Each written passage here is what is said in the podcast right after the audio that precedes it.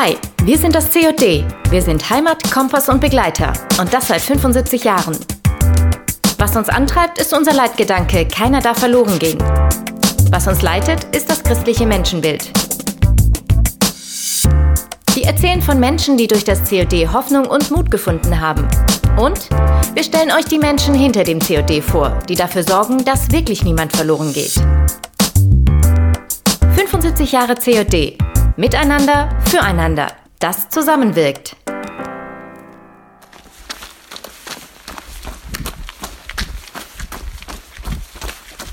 Es ist 6 Uhr morgens. Acht Jugendliche und junge Männer laufen im Morgengrauen ihre drei Kilometer lange Runde. So wie sie das fast jeden Morgen machen. Dabei geht es nicht nur um Ausdauer und Fitness, sondern um sehr viel mehr. Geschwindigkeit spielt keine Rolle, Hauptsache Dankeschön. Hauptsache durchhalten, Disziplin lernen und dranbleiben. Sich mental stärken. Das lernen diese jungen Menschen hier in einer alten Klosteranlage in Frauenthal bei Kreglingen jeden Tag. Sie alle gehören zu einem ganz besonderen Programm des COD für straffällig gewordene junge Menschen.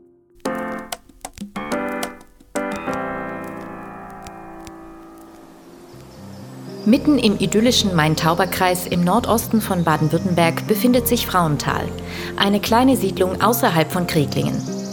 Statt hinter dicken Gefängnismauern lernen hier bis zu 21 straffällig gewordene junge Männer aus ganz Deutschland hinter alten Klostermauern sich auf ein neues Leben vorzubereiten. Auf ein Leben ohne Gewalt, Drogen und Kriminalität. Die Tür ist offen, es besteht jederzeit die Möglichkeit zur Flucht. Vertrauen statt Verriegeln ist hier in Frauenthal die Devise. Die Einrichtung hat nichts mit einem Gefängnis gemein. Der freundlich nüchterne Charme erinnert eher an eine Jugendherberge oder ein Schullandheim. Seit 2003 bietet das COD mit dem Projekt Chance als damals erste Einrichtung in Deutschland Jugendstrafvollzug in freier Form an. Robert Ileka managt das Projekt vor Ort. Er erzählt, welche jungen Menschen zu ihnen kommen. Parallelen sind bei den allermeisten zumindest, dass sie in irgendeiner Form straffällig geworden sind bedeutet, die wurden erwischt und äh, in der Regel in irgendeiner Form schon mal beim Richter gewesen, bei der Richterin. Nicht alle sind tatsächlich straffällig geworden, aber letztendlich haben die alle äh, Schwierigkeiten gehabt, sich in der Gesellschaft, so wie wir sie äh, verstehen, ähm, einzufinden.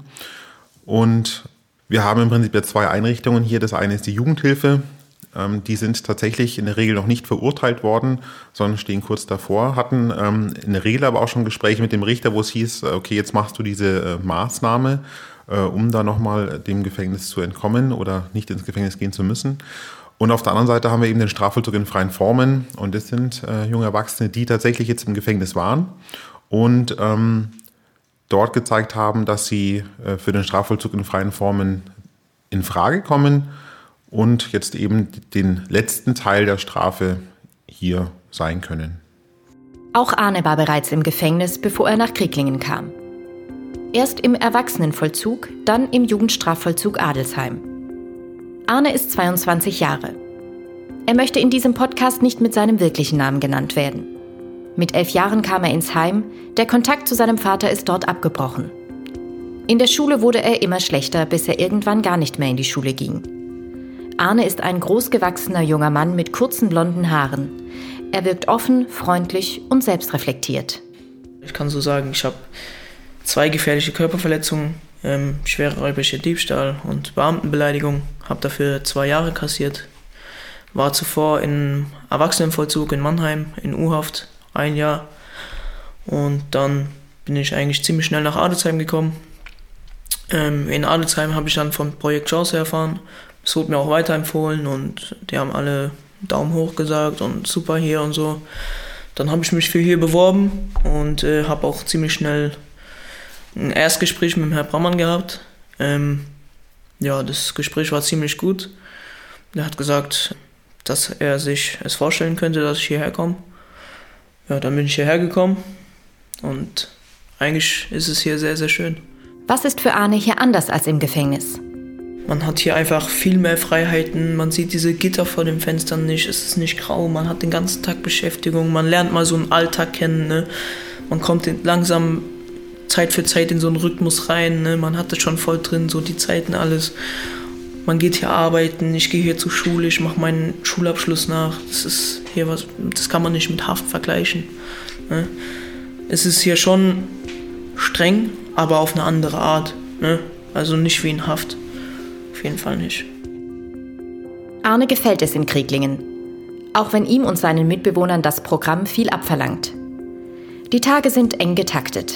Nach dem morgendlichen Laufen oder Entspannungstraining geht es direkt weiter. Zimmerkontrolle, Frühstück, Schule, Arbeit in den Werkstätten oder im Gebäude, Mittagessen, dann wieder Schule oder handwerkliches Arbeiten. Dazwischen viele Putz- und Küchendienste.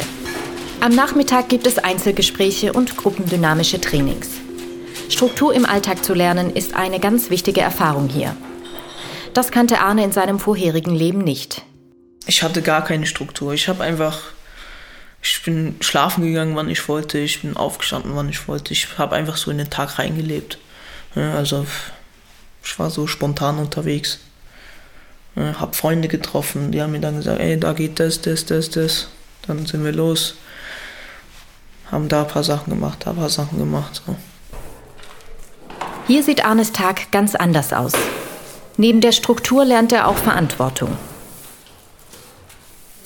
Ich bin auch Zimmerkontrolleur, also ich gucke, dass die anderen Zimmer sauber sind und so. Ne? Ich gehe da morgens rum um 7.45 Uhr, achte auf jede Kleinigkeit, damit auch die anderen lernen, okay, ne, die machen das ja nicht für mich, ne? die machen das für sich selber, die wollen ja nicht in so einem Saustall leben, sage ich jetzt mal. Man lernt ja hier für das Leben draußen, man wird hier darauf vorbereitet.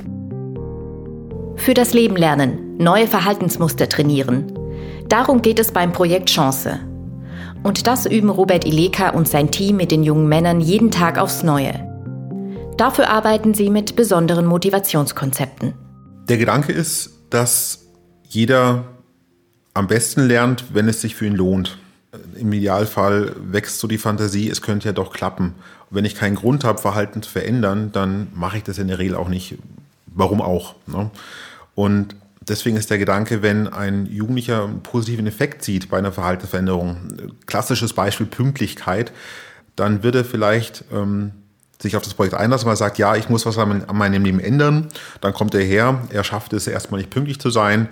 Er stellt fest, wenn er pünktlich ist, und das wird individuell mit seinem Bezugsbetreuer, seinem Bezugstrainer ausgehandelt, das ist ein wichtiger äh, Punkt, dann wird gesagt, hey, du schaffst es jetzt noch nicht so pünktlich zu sein, lass uns mal versuchen, in der nächsten Woche kommst du nur fünfmal zu spät. Und dann wird daran ein Bonus geknüpft. Das kann bedeuten, dass er länger im Freizeitraum bleiben kann, erst später aufs Zimmer muss, weil er pünktlich und zuverlässig ist.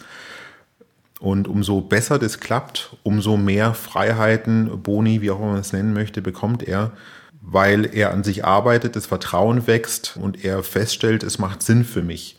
Ähm, daran schließt sich im Idealfall, dass er sagt, hey, das ist super, das klappt sehr gut und er schafft sein Thema, was auch immer das sein mag, da nicht nur wegen der Belohnung, dem, dem Bonus, sondern weil es sich für ihn ähm, eingeschliffen hat, weil er das äh, verinnerlicht hat. Und das lässt sich auf andere Bereiche auch übertragen. Also das eine Beispiel weiß die Pünktlichkeit. Daneben gibt es auch ähm, Dienste an der Gruppe, vielleicht auch an sich arbeiten wollen, ähm, Themen ansprechen können, äh, die ihn persönlich betreffen und beschäftigen. Also sprich auch das Einlassen auf die Bezugstrainerschaft in äh, bestimmten Ebenen. All das sind Themen und können Themen sein. Die Bezugstrainerinnen und Trainer spielen eine zentrale Rolle. Sie sind die engsten Vertrauenspersonen für die Bewohner. René Rosner ist einer der 20 Trainerinnen und Trainer. Er macht selber gerade seine Ausbildung als Jugend- und Heimerzieher in Kreglingen. Mit seinen 31 Jahren und seiner jugendlichen Ausstrahlung ist es für ihn leicht, den Bewohnern auf Augenhöhe zu begegnen. Als Bezugstrainer ist es wichtig, die Jugendlichen hier ankommen zu lassen, sie hier ähm, eine Stütze für sie zu sein, eine Beziehung aufzubauen und dann ähm, mit ihnen an den tiefer liegenden Themen auch zu arbeiten. Nicht nur an das, was oberflächlich für alle sichtbar ist, sondern auch wirklich an den Ressourcen zu gucken, was kann der Jugendliche, wie kann ich ihn weiterbringen ähm, und was äh, braucht er und was will er auch letztendlich. Als enge Vertrauensperson ist René Rosner vor allem auch ein wichtiger Motivator. Wir müssen ja jeden Jugendlichen angucken und gucken, okay, wo sind seine Ressourcen, wo sind seine Stärken? Und da natürlich dann zu gucken, den Jugendlichen auch da zu loben, auch kleinste Erfolge zu loben und zu sehen und zu sagen, hey, ich sehe, dass du dich da verändert hast, ich sehe da ähm, auch deine, dein Potenzial. Das ist das Wichtige, nicht ähm, immer auf diese Schwächen zu gucken und zu sagen, du musst noch da besser gucken, du musst in der Früh beim Joggen besser werden, du musst da ähm, weiterkommen, sondern auch wirklich diese Kleinigkeiten zu sehen und zu sehen, okay, toll, es läuft, du machst weiter, du entwickelst dich hier. Das ist, sind diese Sachen, wo wir auch die Jugendlichen motivieren, zu gucken, was, was begeistert ihn, für was begeistert er sich ähm, und ihn darin auch zu stärken und zu sagen, darf, auch dafür erhältst du deine Bonis, dadurch, dass du deine Stärken weiterentwickelst oder eben auch deine ähm, dabei bist, deine Schwächen zu stärken. Auch wenn es manchmal nur kleine Schritte sind. Es geht darum, zu wachsen und weiterzukommen. Die Jugendlichen bringen dabei ganz unterschiedliche Probleme mit. Der eine, der kommt hierher, dem fällt es nicht schwer, in der Früh aufzustehen, alles mitzumachen und läuft ähm, überall gut mit und oberflächlich funktioniert der Jugendliche super. Also ich nenne es bewusst funktionieren, weil es dann schnell dieser Eindruck entsteht, er hat keine Probleme. Und der andere Jugendliche, der hat aber Probleme gerade da dabei, schon hier aufzustehen, weil er das nicht gewohnt ist, weil er vielleicht durch Drogenkonsum in den letzten Jahren nie zur Schule, zur Arbeit gegangen ist, sondern in der Früh liegen geblieben ist und nichts gemacht hat. Dann ist es hier auch schon ein großer Erfolg, dass er hier aufsteht und mitmacht. Deswegen ist es immer schwierig zu sagen, auch wie motiviere ich die Jugendlichen, weil es so unterschiedlich sein kann und man sich wirklich die Jugendlichen einzeln angucken muss. Es wird gesägt, geschliffen und gehämmert in der Werkstatt auf der Klosteranlage. Heute steht handwerkliches Arbeiten auf dem Programm. Ein kleines Team hat die Aufgabe, eine Weihnachtskrippe aus Holz zu bauen. Jeder muss seinen Beitrag dazu leisten. Auch Glepp ist dabei. Mit großer Sorgfalt bearbeitet er das Dach der Krippe, leimt kleine Holzteile auf die Dachkonstruktion und schließt sie lückenlos ab. Der 18-Jährige ist seit sieben Monaten im Kloster, wegen mehrerer Straftaten. Er hatte die Wahl. Ins Gefängnis gehen oder in die Jugendhilfe nach Kreklingen. Er hat sich für die Jugendhilfe entschieden und möchte hier sein Leben neu beginnen, Struktur erlernen und einen Schulabschluss machen. Glebs Leben lief nach dem Umzug seiner Familie von Russland nach Deutschland aus dem Ruder. Da war er 13 Jahre. Mit 14 begann seine kriminelle Karriere. Meine Vergangenheit war auch nicht das Beste, dass ich eigentlich mehr oder weniger gute Kindheit hatte. Der Umzug nach Deutschland hat mich ein bisschen kaputt gemacht, weil in Russland hatte ich alle meine Freunde und meine ganze Familie und ich wollte nicht nach Deutschland umziehen. Ja, nachdem ich nach Deutschland umgezogen bin, ich habe gar nichts mehr gemacht, also keine Hausaufgaben, ja, Schule teilweise besucht habe auch mit Drogen angefangen und andere Straftaten, hatte einen falschen Freundkreis. Einfach, ich wollte mich von meinen eigenen Gedanken ablehnen. Dann, ich musste auf ein, also mit der Zeit, ich habe Drogensucht bekommen, was auch nicht so ganz super toll ist. Aber für Zeit, das hat geholfen, so von Gedanken sich abzulehnen. Aber dann nach ein paar Überdosen musste ich ins Tagesklinik. Also das ist ein psychiatrischer Teil. Ja, da habe ich mich eigentlich auch nicht so ganz gut benommen. Mir wurde festgestellt, dass ich Depressionen habe. Habe ich eigentlich auch, ist kein Wunder. Aber meine Depression kommt eher von Drogen und Runterphasen. Ja, und dadurch, dass ich zu viel Straftaten hatte, musste ich eigentlich ins Gefängnis. So wie Arne und Glepp hat jeder hier in Krieglingen seine ganz eigene Geschichte und seine eigenen Herausforderungen. Okay. Heute Nachmittag findet das sogenannte gruppendynamische Training statt. Es wird über aktuelle Themen und Probleme gesprochen. Aber es gibt auch Hilfestellungen für den Alltag, wie Bewerbungstrainings, Antigewalt oder Selbstwertübungen. Arne hat heute Erfolge zu verkünden. Mathearbeit haben wir auch zugekriegt. Ich habe eine 1,7 geschrieben. Toll. Mein Mathe-Durchschnitt ist jetzt bei 1,3. Geht besser. Aber es ist schon sehr gut, auf jeden Fall. Kannst du stolz auf dich sein? Nee, bin ich noch nicht. Wenn es eine 1,0 ist, dann würde ich es kriegen. Das ist ja schon fast ein 2. Optimierung statt Perfektion. Ich bin aber Perfektionist, das ist ein Problem. Also ich werde da schnell sauer, wenn ich dann so leichtestens Fehler sehe. An Disziplin und Ehrgeiz fehlt es Arne nicht. Ganz im Gegenteil. Er muss lernen, großzügiger mit sich selber zu sein. Sich anzunehmen, aber auch andere. Ihnen mit Respekt begegnen. Ich habe mich äh, früher gerne über andere gestellt. Ne? Also ich habe mich mit anderen nicht äh, auf gleiche Augenhöhe gesehen. So, ich war für mich war ich immer höher, ne? ein bisschen hochnäsig auch. Hier muss ich lernen, mit den anderen auf gleicher Augenhöhe zu reden. Egal, ob die jünger sind, älter sind oder aus verschiedenen Bereichen kommen. Ich muss damit einfach umgehen und genauso ist es auch mit ähm, den Trainern. mit denen muss ich auch genauso auf gleicher Augenhöhe reden. Aber so erwarte ich das auch, dass das dann mir gegenüber auch passiert. Wenn natürlich jemand zu mir jetzt respektlos ist, dann tue ich das ein, zweimal wegstecken. Das habe ich jetzt mittlerweile auch gelernt. Früher war das, hat jemand mit mir respektlos geredet, dann habe ich dem gleich auf die Schnauze gehauen, sage ich ganz ehrlich. Hier konnte ich eigentlich gut lernen, damit umzugehen. Bei Gleb geht es um ganz andere Themen. Er musste lernen, zur Ruhe zu kommen und Struktur zu finden. Mit verschiedenen Stresssituationen umzugehen. Innere Struktur habe ich bekommen, also ich habe eine innere Uhr aufgebaut bekommen. Jetzt ist für mich kein Ding, so in der Früh aufzustehen, joggen gehen oder viel gut zu machen. Ich habe auch gelernt, wie man mit Holz umgeht, weil ich jetzt in der Steinebereich bin. Ich habe auch verstanden, dass ich der Einzige bin, der für mein Leben Verantwortung trägt und die Trainer sind hier, um es einfach dabei zu helfen und sie bereiten uns eigentlich für ganz normales Leben vor.